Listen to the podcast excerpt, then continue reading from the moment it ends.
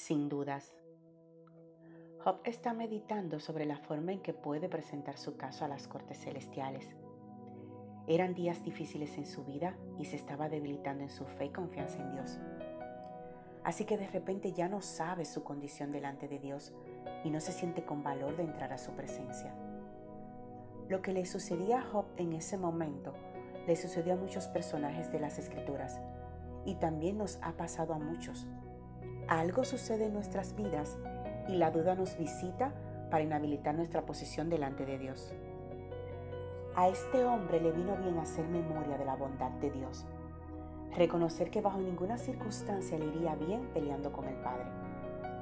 Él es sabio de corazón y poderoso en fuerzas. ¿Quién se endureció contra él y le fue bien? Job 9:4. Lo que nunca debes olvidar es que el amor de Dios supera cualquier estado en el que te encuentres. Sin importar cuán bajo hayas caído, Dios siempre tendrá abierta la puerta de su despacho para escucharte. Como un buen padre te escuchará y te corregirá. Es un grave error pensar que Dios no querrá escucharte.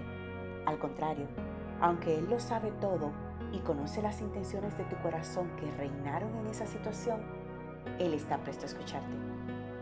Que puedas venir a su presencia y desahogarte, expresar tu arrepentimiento y buscar su dirección. La duda es enemiga de la fe y del propósito de Dios para tu vida. Así que si ella encuentra un pequeño espacio por donde entrar a tu vida, podría lograr abortar todo lo que Dios tiene para ti. Por tanto, es importante que siempre puedas venir a la presencia de tu Padre para que por medio de su palabra y a través de la oración la duda tenga que huir. No corras tú de la presencia de Dios.